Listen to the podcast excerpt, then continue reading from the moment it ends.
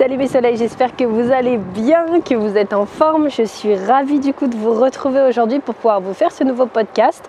Euh, donc, sur un sujet qui est hyper intéressant. Si vous suivez un petit peu le blog, vous savez de quoi je vais parler.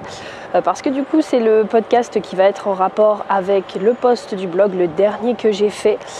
Euh, et c'est vraiment un sujet qui me passionne parce que hum, je trouve que l'apprentissage des langues actuellement est beaucoup trop hum, beaucoup trop scolarisé, beaucoup trop carré par rapport à ce que ça devrait être.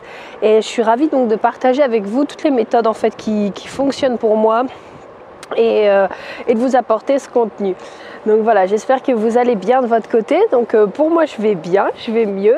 J'ai eu euh, un petit moment, une petite passade là ces derniers jours. C'était pas, c'était pas super super. Je sais pas si tu sais, tu as déjà vécu ça. C'est ce moment où tu as genre, tu sais, quelque chose sur le cœur, mais tu n'arrives pas à identifier ce que c'est.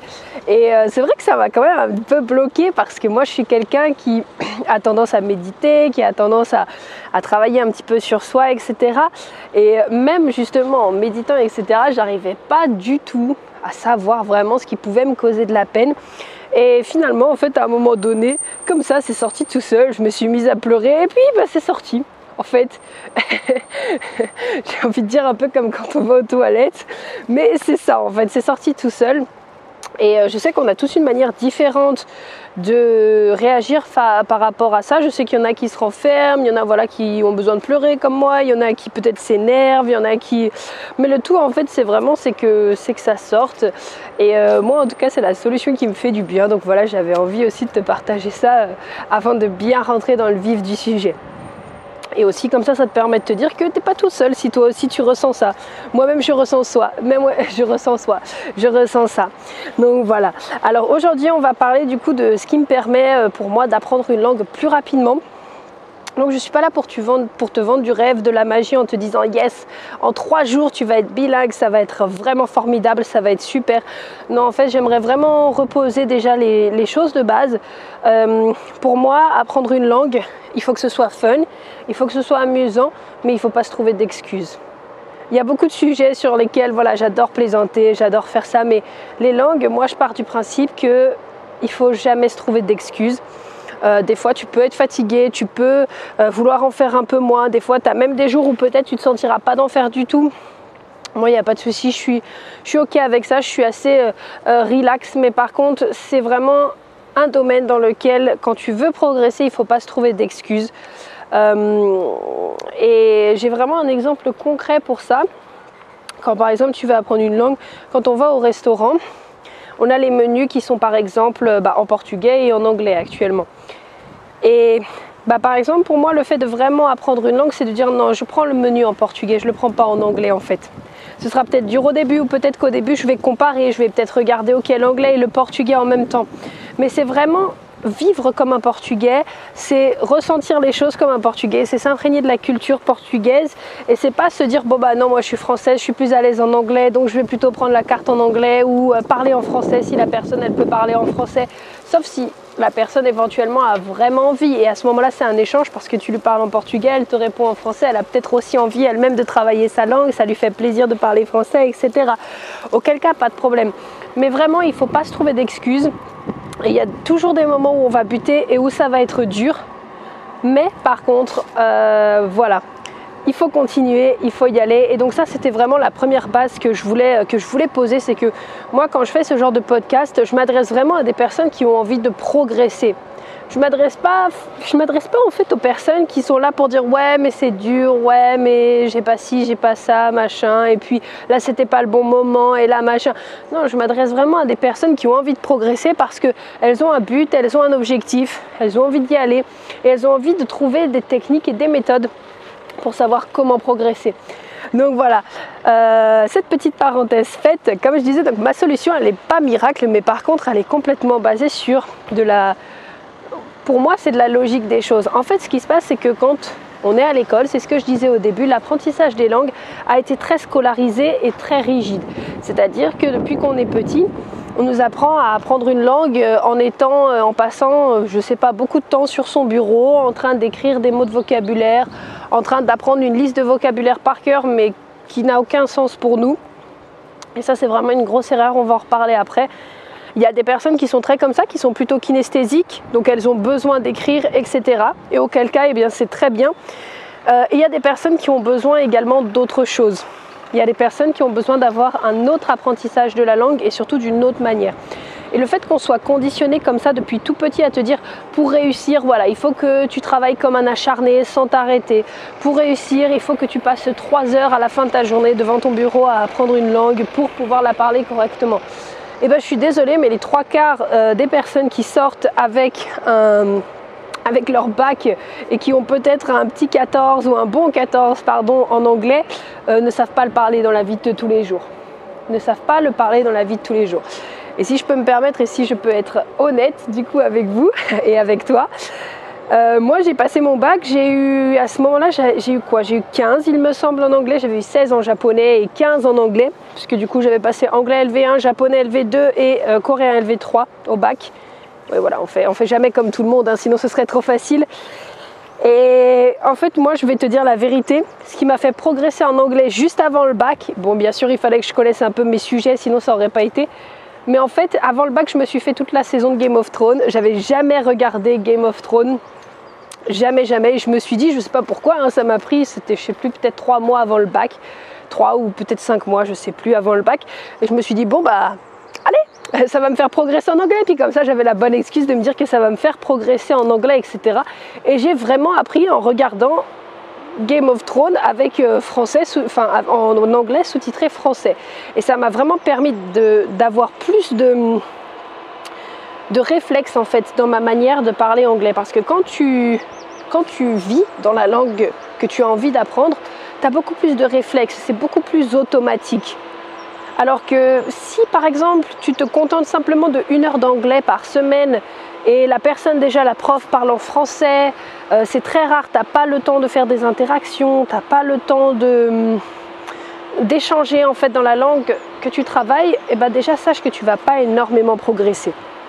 Donc voilà, on nous apprend à grandir dans un cadre très scolarisé, très carré, mais qui finalement nous apporte pas tant de résultats de ça. Et on se rend compte que quand on sort un peu du cadre, et qu'on apprend à créer notre propre manière de travailler.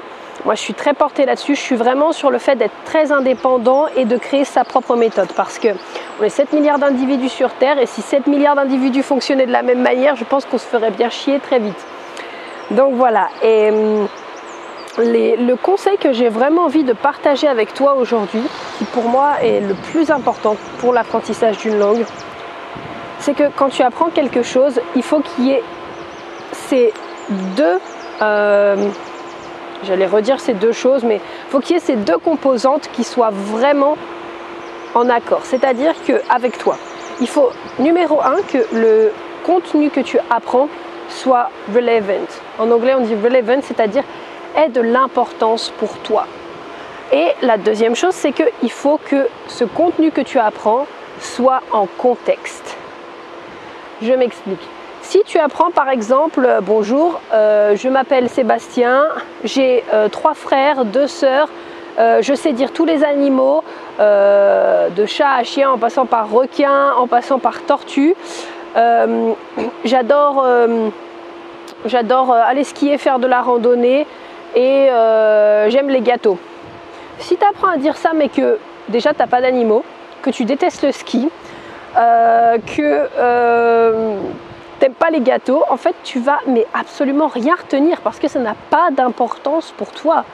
Ça n'a pas d'importance. Et en fait, tu vas apprendre des choses, mais tu vas te dire intérieurement, tu vas dire ouais, mais en fait, pourquoi est-ce qu'on me fait apprendre toutes les couleurs par cœur ou tous les animaux par cœur, alors que moi, j'ai pas d'animaux et que ma couleur préférée c'est seulement le bleu? Je dis pas que connaître toutes les couleurs et tous les animaux c'est pas bien, mais je dis que peut-être que quand tu commences à apprendre une langue, c'est peut-être pas l'objectif. Peut-être que ton objectif, c'est simplement de pouvoir dire, bon ben voilà, ma couleur préférée, c'est le bleu, et toi La personne, elle va peut-être te répondre rouge, tu vas lui dire, ah ok, euh, je connais pas cette couleur, qu'est-ce que c'est? Dans la langue, bien sûr, si tu l'as jamais entendu. Et là, tu vas apprendre le mot rouge et tu vas même t'en souvenir mieux parce que ce sera en interaction avec une personne.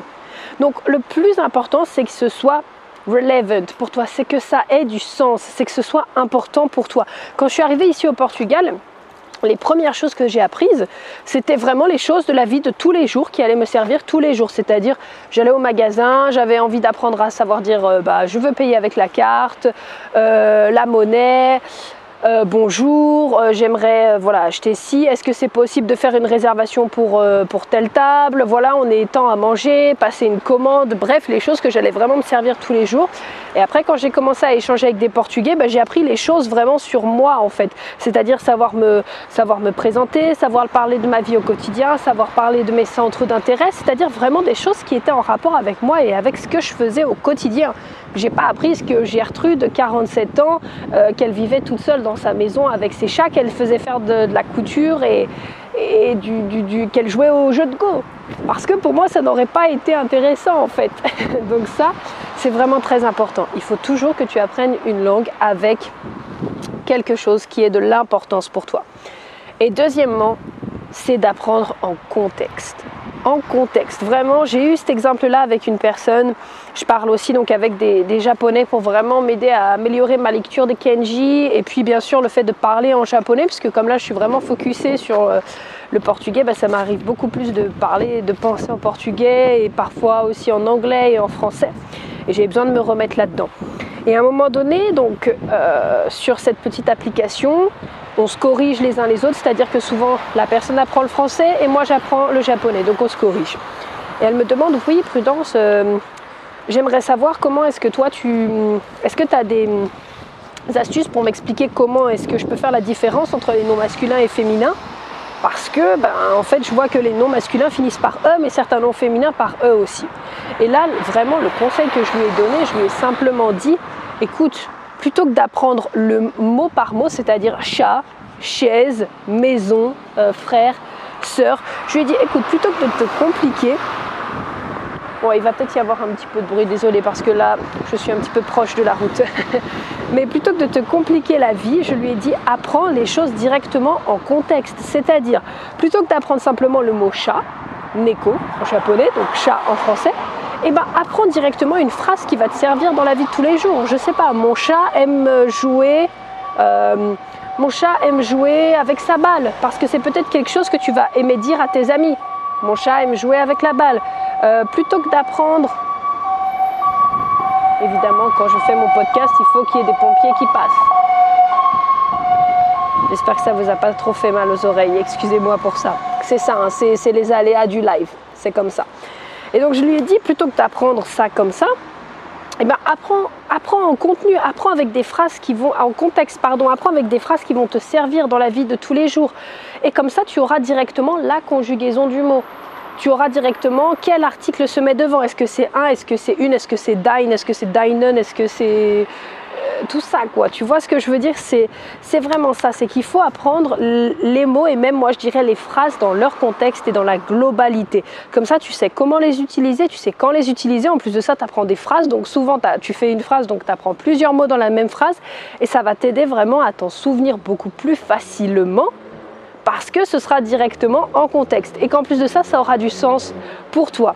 Donc voilà, j'espère vraiment que ce podcast t'aura plu. Moi, je pense que c'est vraiment deux choses très très importantes à savoir quand on veut apprendre une langue. Et c'est également ce qui me fait progresser beaucoup plus vite parce que je perds pas mon temps à apprendre des trucs inutiles qui me serviront pas et à encombrer ma tête avec des choses qui servent à rien.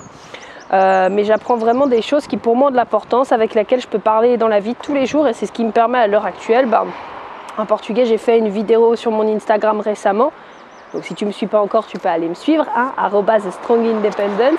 J'aurais, je pense, mis le lien quelque part.